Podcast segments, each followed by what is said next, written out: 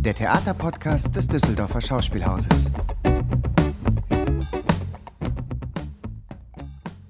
Meine sehr verehrten Damen und Herren, liebe Zuhörerinnen und Zuhörer, herzlich willkommen zur Audioeinführung Volksfeind for Future. Mein Name ist Janine Ortes. Ich habe diese Produktion als Dramaturgin betreut und freue mich, Ihnen in den nächsten 15 Minuten diese sehr besondere Inszenierung vorstellen zu dürfen. Es handelt sich um eine Regiearbeit von Volker Lösch, der ja als einer der wichtigsten politischen Theatermacher der Gegenwart gilt.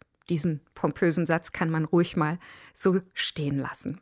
In seinen Arbeiten greift Lösch zeitgenössische, oft brandaktuelle, oft auch lokale Themen auf und bringt auf der Bühne Vertreterinnen verschiedener sozialer Gruppen mit professionellen Darstellerinnen und Darstellern zusammen. Dafür ist er bekannt.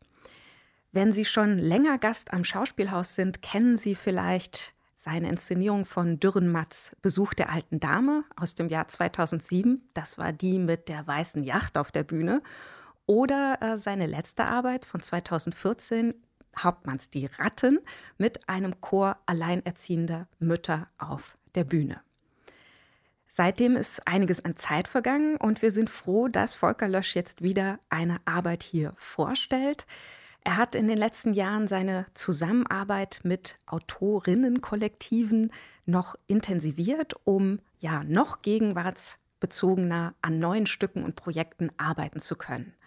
Für Volksfeind for Future hat er sich mit dem Autor Lothar Kittstein zusammengetan und gemeinsam haben die beiden eine Überschreibung von Ibsens berühmten Drama Ein Volksfeind angefertigt und eingeflossen in die Arbeit sind Interviews mit Klimaaktivistinnen aus Düsseldorf und Umgebung. Ich freue mich sehr, dass in der stressigen Endprobenzeit Volker Lösch Zeit für ein Gespräch gefunden hat, denn wer könnte Ihnen diese Inszenierung besser vorstellen als der Regisseur selbst? Herzlich willkommen, Volker Lösch. Ja, hallo. Danke, dass du da bist. Ibsens Drama Ein Volksfeind entstand ja bereits 1882, also ein Stoff, der aus großer historischer Ferne zu uns kommt, einerseits, andererseits aber auch ein Stück, das immer wieder in den Spielplänen der Theater auftaucht, sehr präsent ist. Warum hast du zusammen mit Lothar Kittstein gerade diesen Text als Grundlage gewählt, um einen Abend über die Fridays for Future Bewegung heute zu machen? Also das Interessanteste zunächst mal an dem Stoff ist der Grundkonflikt. Der Grundkonflikt ist einer, der dazu führt, dass es eben immer wieder aufgeführt wird. Es ist ein ökologischer Grundkonflikt, der gegen ökonomische Prinzipien besteht. Und das ist natürlich ein höchst aktuelles Setting, was wir da haben. Die Art und Weise, wie das da erzählt wird, ist nicht ganz so ähm, spannend. Da geht es ja um ein Bad, was vergiftet worden ist. Und wir haben das einfach übertragen auf die größte Konfliktsituation, die wir derzeit haben. Das ist die in Bezug auf den Klimawandel. Und das lässt sich mit ein paar Erfindungen dann ganz gut innerhalb der dramaturgischen Vorgaben umsetzen. Das heißt, das ist das Zweite. Die dramaturgischen Linien sind sehr interessant, die in dem Stück für die einzelnen Figuren geschrieben werden, die ja zunächst am Anfang alle Feuer und Flamme sind in Bezug auf ökologisches Engagement und dann rumgedreht werden, kippen und das Gegenteil von dem machen, was sie vorher gesagt haben. Ja, du hast schon angedeutet, bei uns geht es um den fiktiven Fall eines E-Autowerks, das in der schönsten Stadt am Rhein, wie es im Stück immer heißt, gebaut werden soll. Und im Original ging es um eine vergiftete Quelle. Aber was mich da natürlich besonders interessiert, im Original spielen ja zwei Männer die Hauptrollen, nämlich Dr. Stockmann, ein Badearzt, und sein Bruder, der Bürgermeister. Du hast einen anderen Weg gewählt. Ja, die familiäre Situation ist nicht mehr ganz so up-to-date in dem Stück. Das sind eben dann, so wie das um die Zeit damals war, immer große Männerkonflikte, die da geschrieben werden. Und ähm, heutiger, interessanter für uns auch, ist natürlich eine Familie, die wir da zeigen und eine Familie, die auch ähm, durchaus sehr modern aufgestellt ist. Das heißt, die Karriere macht die Frau oder die Frau gemacht. Und der Mann hat natürlich studiert und könnte auch, ähm, zieht sich aber zurück, kümmert sich um die Kinder und ähm, die Familie wird auch ähm, als eine heutige gezeigt, in der in bester aufklärerischer Tradition Erziehung stattgefunden hat. Die sind also alle sehr nett zueinander und ähm, gehen aufeinander zu. Sie kennen sich aus in politischen Fragen, also so eine klassische urbane Mittelstandsfamilie in Deutschland, die dann eben auch über politisches, politisches Engagement zusammengehalten wird. Der Vater ist ein ehemaliger Linksradikaler, der sich ein bisschen angepasst hat im Laufe der Zeit. Die Mutter ist auch eine Linksradikale gewesen, ist inzwischen bei den Grünen. Den Weg gibt es ja ganz häufig. Sind alle so mit 40er, Anfang 40er, mit 40er. Und die Kinder sind in diesem politisierten Milieu aufgewachsen und sind natürlich auch für alles Gute in dieser Welt, ähm, kämpfen gegen das Böse. Und ähm, so fangen wir an. Ja, du hast schon ähm, jetzt über die Familienkonstellation erzählt und vorhin angedeutet, es geht um ökonomische Interessen einerseits und ökologische Interessen andererseits. Welche Positionen prallen denn da genau aufeinander, wenn wir jetzt über E-Autos sprechen? Also zunächst mal muss man vielleicht ein paar Zahlen wissen. Wir haben ähm, im Jahre oder im heutigen Jahre 2020 haben wir jetzt circa eine Milliarde Autos auf der Welt. Und es wird immer ähm, davon gesprochen, das wäre so toll, wenn wir mehr E-Autos hätten. Jetzt lassen wir mal ganz weg die ganze Diskussion, die es auch darüber gibt, ist überhaupt ein E-Auto sauberer als ein Verbrenner, wenn man den ökologischen Rucksack mitnimmt, wenn man die Batterieproduktion, die schädliche mitnimmt. Das sind alles so Detailfragen von Fachleuten, die kommen am Rande bei uns auch vor. Aber der zentrale Punkt ist der, und das ist die zentrale Argumentation der Tochter, der jungen Generation, der Klimaaktivistin, die da sagt, es geht darum, das Auto abzuschaffen, weil E-Auto ist einfach nur ein kleiner Zusatz. Das heißt, wir werden im Jahre 2025 ähm, circa 1,3 Millionen ähm, Milliarden Entschuldigung, Autos weltweit haben. Das heißt, die Autoproduktion der Verbrenner vor allen Dingen wird weiter massiv forciert und das E-Auto ist ein Nischenprodukt, was nebenher mit weitergebaut wird. Es ähm, wird äh, entweder zur Imageaufpolierung benutzt oder es wird eben dazu benutzt, ein, äh, eine etwas grünere Statistik zu bekommen. Aber letztlich ist es marginal. Ähm, es ist auch überhaupt nicht geklärt, wo der ganze Strom herkommen soll für so viele E-Autos. Ähm, das kann nur mit Atomstrom auch stattfinden. In China zum Beispiel werden massiv neue Atomkraftwerke gebaut, ähm, weil die E-Autos so viel Strom brauchen. Und ähm, man löst also das eine Problem oder glaubt, das eine Problem lesen zu können, indem man das alte, was man in bestimmten Ländern gerade schon beendet hat, wieder, wieder größer macht. Ähm, das ist die ganz große Debatte. Die Tochter fordert die autofreie Gesellschaft. Das wäre die einzige Konsequenz, die möglich wäre. Und da ist ein E-Autowerk ähm, genauso schädlich wie ein Verbrennerautowerk. Die E-Mobilität kommt mit ihrer Schadstoff ähm, mit den Schadstoffen, die sie produziert, einfach noch dazu zu den Verbrennern, die immer mehr werden. Das heißt, anhand der ökologischen Frage, die ja eine der größten unserer Zeit ist, entzündet sich auch ein Generationenkonflikt. Also es geht junge Menschen, die sozusagen radikalen Umsturz fordern gegen die Generation ihrer Eltern.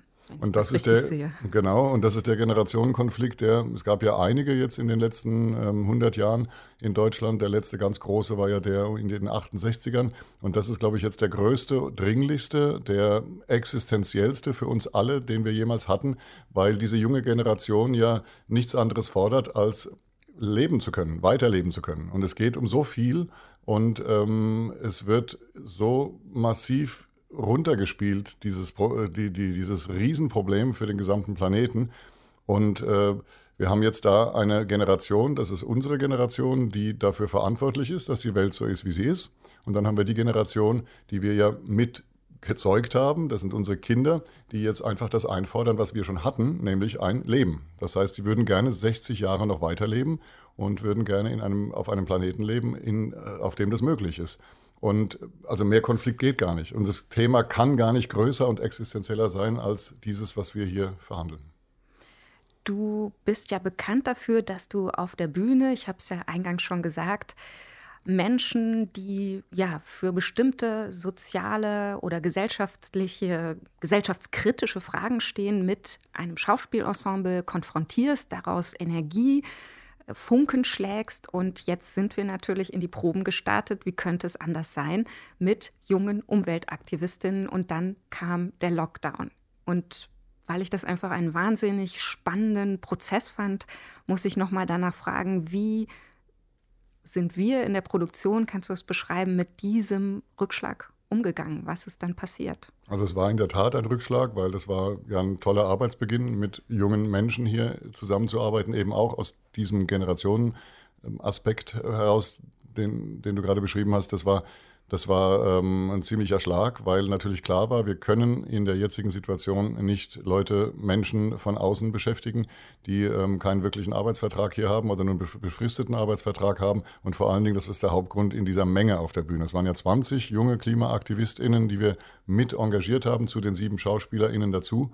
Und ja, wir haben dann ähm, überlegt, machen wir eine Fassung ohne die? Und haben dann schnell gemerkt, das ist zu wichtig, was die da sagen, weil sie natürlich die sind, die die ganze Energie der Veränderung, der notwendigen Veränderung in die Arbeit mit reinbringen und haben uns jetzt zum Glück dazu entschlossen, dann ein Videokonzept zu erstellen. Robbie Vogt, ähm, ein ähm, sehr guter Videodesigner, ist jetzt dazugekommen und wir haben dann in der zweiten Probenphase, ähm, Anfang Mai war das, glaube ich, haben wir Filmaufnahmen gemacht nach den Stückproben mit den AktivistInnen und haben diese Filmaufnahmen jetzt in die Gesamtarbeit integriert.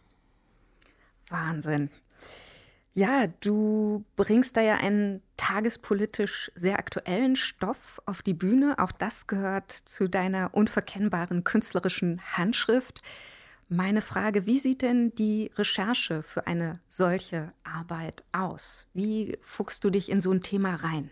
Also die Recherche ist zunächst mal aufwendig, was das Lesen betrifft. Ähm, wir, ich lese, wir lesen sehr viel, alles mögliche Material, auch in alle Richtungen, um erstmal sich nicht festzulegen, wie sieht es denn aus äh, mit diesem Thema, wer hat recht, wer hat nicht recht, wo sind die unterschiedlichen Positionen angesiedelt. Dann gibt es in zweiter Linie dann Gespräche, also in dem Fall dann mit Verkehrsexperten. Was haben Menschen zu dem Thema E-Mobilität ähm, zu sagen, nachdem wir beschlossen haben, dass das Thema E-Mobilität ist. Wir hatten auch schon vorher auch noch andere Ideen, die wir dann verworfen haben. Und dann nach diesen Gesprächen gibt es den finden fragmentarische Versuche statt, Teile dieser Informationen oder Facts, die wir gesammelt haben, in Stückmaterial einzubauen. Also spielt das, kann man das verhandeln auf der Bühne? Gibt es eine Situation, in der man bestimmte Facts nicht trocken rüberbringt, sondern spielerisch kann das eine Position einer Figur sein und so weiter. Diese Versuche werden dann mit dem Autor in dem Fall gestartet. Und wenn man sich dann entschieden hat, ähm, muss man verschiedene Perspektiven der unterschiedlichen Figu Figuren bauen. Also das ist dann so ein Setting ähnlich wie beim Film, beim Drehbuchschreiben. Die Figuren müssen sehr unterschiedlich sein. Sie bekommen alle verschiedene Standpunkte, damit man eben dieses sich entscheiden können als Zuschauer sehr weit hinauszögert. Also ähm, und das ist das Tolle eben auch bei dem Ibsen, da sind zwar Positionen drin, die man gut findet, aber die Art und Weise, wie sie vorgetragen werden, die findet man nicht gut und man kann nicht so schnell sagen, ja, ihr habt recht oder ich bin auf deiner Seite, sondern muss sich das erstmal in den unterschiedlichen Positionen anhören. Von Kunst erwartet man ja fatalerweise oft, dass sie eine Lösung anbietet. Man erwartet von Künstlern, dass sie eine Vision, einen Ausblick geben. Nun ist dieses Problem so groß und so komplex, dass es einen oft erschlägt. Was macht man mit der Klimakatastrophe? Welchen Ausblick hat diese Produktion gefunden oder du in der Arbeit? Also ich finde es erstmal richtig, dass man, dass man das von den Künstlern erwartet, weil es gibt ja oft die Künstlerposition, sich zurückzuziehen und diesen Satz, den ich äh, ehrlich gesagt nicht mehr hören kann, wir möchten nur Fragen stellen. Also Fragen habe ich äh, wenn ich äh, morgens aufstehe, habe ich viele Fragen, aber ich möchte dann nicht im Theater auch noch ständig nur Fragen gestellt bekommen, die kann ich mir selber stellen, sondern ich mag Kunst, ob das jetzt bildende Kunst ist, Musik oder Theater oder Film, ähm, die mit Behauptungen umgeht, also die mir was die, die Behauptung kann ja so sein oder so sein. Sie kann auch in der Arbeit nochmal rumgedreht werden. Es können mir vier Behauptungen um die Ohren geschmissen werden, aber um irgendwas muss es gehen. Ich möchte mich ja verhalten dazu. Möchte ja oder nein oder jein oder vielleicht sagen, möchte eventuell anders rausgehen. Das wäre das größte Ziel, als ich reingekommen bin ins Theater mit anderen Infos, mit anderen Anstößen, mit äh, was auch immer. Und wie war die Frage jetzt nochmal vorher? Welche Position findet der Abend oder welchen Ausblick gibst du am Ende gemeinsam mit den Klimaaktivistinnen? Ähm, ja, ich glaube, einen bitteren Ausblick für meine Generation. Also der Ausblick ist der, wenn wir jetzt das nicht tun, was die verlangen, dann ist Schluss, dann ist Ende. Und ähm, diese Fantasien müssen wir entwickeln. Das sind Endzeitfantasien. Und ähm, wir sind jetzt immer noch in der komfortablen Situation, dass wir hier sitzen und sagen, es ist schon wieder so viel Eis weggebrochen im Sommer im, im, im, Norden. Es sind schon wieder so viele Tierarten verschwunden. Es sind schon wieder so viele Menschen auf der Flucht, die keine Möglichkeit mehr haben, ihr Leben zu leben und werden dann äh, mit der Brutalität unserer äh, Systeme an den Außengrenzen der EU aufgehalten. All das ist aber immer noch so, dass wir es nicht wirklich spüren, bis auf Bauern, die das spüren, weil die Sommer zu heiß sind, weil es zu wenig Regen da ist und all diese Sachen. Aber ähm, es wird bei uns ankommen. Die Frage ist, wann es ankommt. Aber es kommt halt eben weltweit bei so vielen Menschen schon so schlimm an und es hat so große Konsequenzen, dass die Forderungen dieser jungen Menschen wirklich ähm, umgesetzt werden muss. Und das ist das, was dieser Abend, glaube ich, transportiert und am Ende auch zeigt, wenn wir das jetzt nicht wirklich machen. Und ähm, Janet sagt es ja als die Schauspielerin, die die ähm, Tochter spielt, ähm, die die Aktivistinnen äh, vertritt in diesem Stück. Sie sagt, es geht jetzt darum, das zu tun, nicht morgen und auch nicht übermorgen. Und wir sind diese Übermorgen-Generation. Wir sagen, ähm, ja, das ist alles richtig und das ist ja das Schlimme an diesem ganzen äh, Problem, dass wir das ja alles unterschreiben, was die sagen. Ähm, wir sagen aber immer gleichzeitig, mit wir, mit wir meine ich dann immer unsere Generation, es geht aber nicht umzusetzen, weil und, und, und. Jetzt haben wir die Corona-Situation gehabt und sehen auf einmal, ach so, bestimmte Dinge sind doch ganz einfach umzusetzen. Die Flugzeuge fliegen nicht, die Autos fahren nicht, ähm, die Läden sind begrenzt offen, der Konsum geht zurück, ähm, der Welt geht es ganz gut dabei, ähm, vielen geht es schlecht dabei, weil sie kein Geld mehr äh, verdienen. Aber wir sind ja auch noch in einem kapitalistischen System, in dem Geld verdient wird. Und insofern müssen wir, glaube ich, auch das erzählt dieser Abend, durch die jungen Klimaaktivistinnen über eine Systemveränderung nachdenken. Weil mit diesem System, welches nur auf Wachstum baut und auf Geldverdienen ausgerichtet ist und nur konsumieren kennt, vor allem, über allem, wird diese Welt vernichtet werden. Und dass das so nicht geht und dass wir morgen etwas machen müssen, und das muss radikal sein im Sinne der Marxischen Definition von Radikalität. Die Sache muss an der Wurzel gepackt werden und wir können nicht oben ein bisschen an den Zweigen rumschnippeln. Das ist das, was dieser Abend, hoffe ich, transportiert. Wunderbar beschrieben und wie das Ganze szenisch umgesetzt wird, das verraten wir an dieser Stelle natürlich nicht, denn das soll ja die Überraschung für Sie sein. Letzte Frage, Bonusfrage. Siehst du Parallelen zu deinem eigenen politischen Engagement als junger Mensch? Äh, nein, und zwar gar nicht, weil ich war ein ziemliches Arschloch, glaube ich, als ich in dem Alter war, muss ich ganz ehrlich sagen. Ich war beim Militär zu der Zeit. Ich war bei der Marine und ähm, war sehr egoistisch drauf. Ich wollte, da ich aus Süddeutschland kam, äh, aufs Wasser. Ich wollte Navigation lernen, ich wollte segeln, ich wollte surfen. Ich hatte nur meinen eigenen Kram gemacht. Ich habe die verlacht, diese damals sehr oft langbärtigen mit den gestrickten Pullis und ähm, äh, hatte da auch, glaube ich, einen Konflikt innerfamiliär zu verhandeln, weil da jemand in meiner Familie diese Position bezogen hat, die ich dann nicht beziehen konnte. Aber ich war ziemlich scheiße drauf, ja, was das betraf und habe mich verändert im Laufe meines Lebens und ähm, bewundere diese, diese, diese jungen Menschen, weil was bei den Proben auch wirklich spürbar war. Ähm, und was ich wirklich bewundere und was ich sehr mag, ist diese ernste, klare, aufrichtige Engagementshaltung. Die ist weder ironisch, die ist nicht ähm, fatalistisch, auch nicht defetistisch, sondern die glauben wirklich daran, dass sie das hinkriegen können und stecken ihre Energie da rein. Und das ist das, was vielen Erwachsenen natürlich abhandengekommen ist in der Zeit, vor allen Dingen nach den sogenannten gescheiterten Systemen im Osten, die natürlich nicht das waren, was es sein müsste. Also wir hatten ja noch nie ein richtiges demokratisches, sozialistisches Experiment. Aber es wird ja immer schnell behauptet, das Linke oder Sozialistische ist gescheitert. Dass der Neoliberalismus jetzt 40 Jahre danach auch gescheitert ist, ist auch klar. Dann bleibt dann letztlich gar nichts mehr oder die Apokalypse oder das sich zurückziehen ins Private. Und diese jungen Menschen sagen äh, uns, nein, das bleibt eben nicht. Ihr müsst uns helfen. Wir können es nur zusammen hinkriegen. Sie wollen es ja gar nicht alleine machen. Sie können es ja auch gar nicht alleine machen.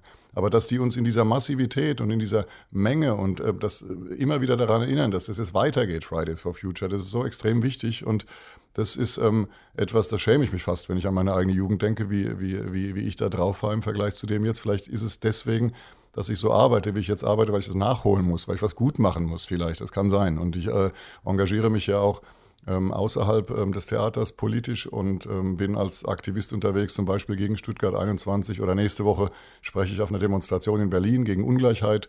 Und ähm, das ist für mich wichtig, weil ich muss das verbinden, das drinnen und draußen. Ich hatte als Regisseur so Mitte 30 eine existenzielle Krise, weil mir das nicht mehr gereicht hat, in diesen Theaterräumen, diesen geschlossenen zu sitzen und dieses Kreisen um Literaturen, die letztlich keine große Anbindung an das haben, was draußen stattfindet, wird zwar immer behauptet im Theater, ist aber nicht, finde ich.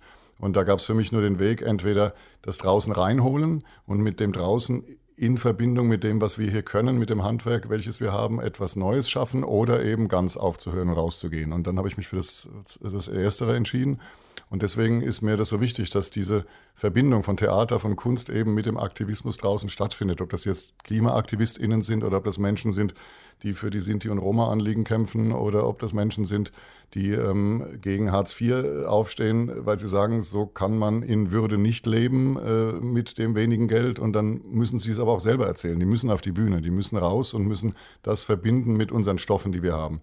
Und mal ist es rau, wenn es aufeinander prallt, mal durchdringt sich das wechselseitig, mal ergänzt es sich, es ist jede, jede Arbeit äh, ganz anders.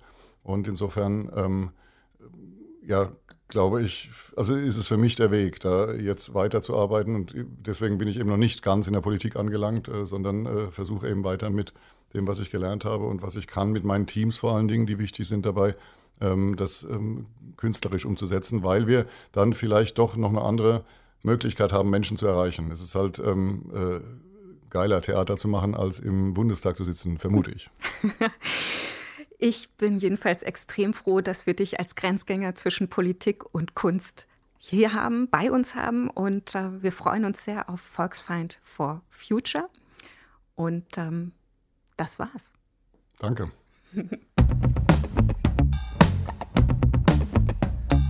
D-Radio, der Theaterpodcast des Düsseldorfer Schauspielhauses. Im Netz unter www.dhaus.de und auf allen gängigen Streaming-Portalen.